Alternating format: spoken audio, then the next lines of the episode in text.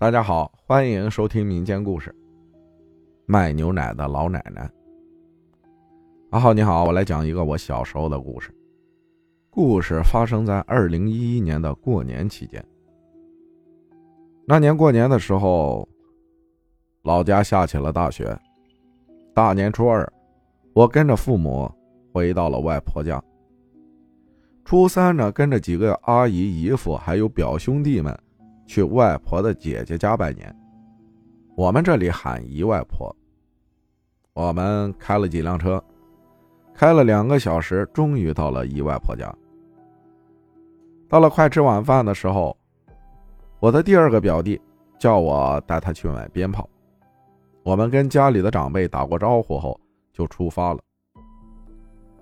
由于姨外婆家在村尾，而村子里的小卖部。在村子的前面，出了村呢，大概还要走五分钟才能到。我们就顶着正在下小雪的天，出发前往小卖部。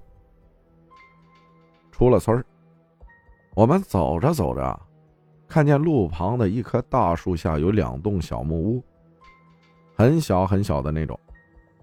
因为我们每年都来姨外婆家拜年，所以这里有小木屋的事情。我们是知道的。到了小卖部，我们买好了鞭炮，又买了打火机，开始往回走。然后又到了那个小木屋的位置。我的表弟忽然指着一个地方对我说：“表哥，表哥，你看，那儿有人在卖东西。”我向他看的那个地方看过去，果然。小木屋里有一个老奶奶蹲在窗户边，好像是在卖什么东西。表弟率先冲了过去，趴在窗户边，我也跟了过去。问了才知道，原来是卖那种散装的袋装的牛奶，价格十元一袋。我听了后开始纳闷。我想这条路虽然不熟，但好歹从记事儿起，这条路我每年都走。不记得有一个卖奶的老奶奶呀。但又想想，可能是今年才有的吧。于是呢，我掏出十块钱来，递给了老奶奶，拿了一袋热牛奶给弟弟喝。我本人呢，乳糖不受，所以我不喝牛奶。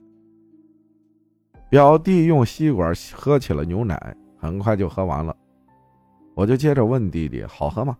他说：“不好喝，没有奶味儿。”我以为是弟弟可能是喝品牌牛奶喝多了，喝这种个人产的喝不习惯吧。回姨外婆家的路上，雪一直没停，但也没发生什么事儿。但到了晚上八九点的时候。弟弟跟我们几个表兄弟在玩捉迷藏时，忽然喊肚子疼。长辈们都以为弟弟可能是吃坏了肚子，就给弟弟喝了点热水，让他早早休息。弟弟躺在床上，但一直没什么效果。最后，姨外婆说：“是不是你们在外面买东西太久，冻到感冒了？”后来，弟弟说肚子越来越疼，姨妈急得团团转。就是没有办法。这个时候，从外面帮手的姨外公回来了，好像是看出了什么问题，拿来了家里的香炉，弄了点香灰，又弄了点自家酿的烧酒，倒进温水里，让我弟弟喝了下去。结果半小时后，我弟弟哇的一声吐了出来。我们几个表兄弟围过去一看，顿时吓了一跳。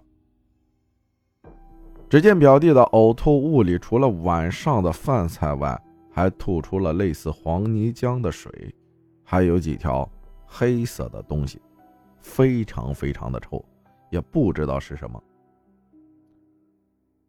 再后来，我跟长辈们说起了路上买奶的事情，这时才知道，那个大树下的母屋早就荒废了，之前确实有个卖奶的老奶奶，但已经死去。很久了。这件事情之后，我们有两三年没去姨外婆家拜年。再去的时候，树下的木屋已经不在了。感谢四分享的故事，谢谢大家的收听，我是阿浩，咱们下期再见。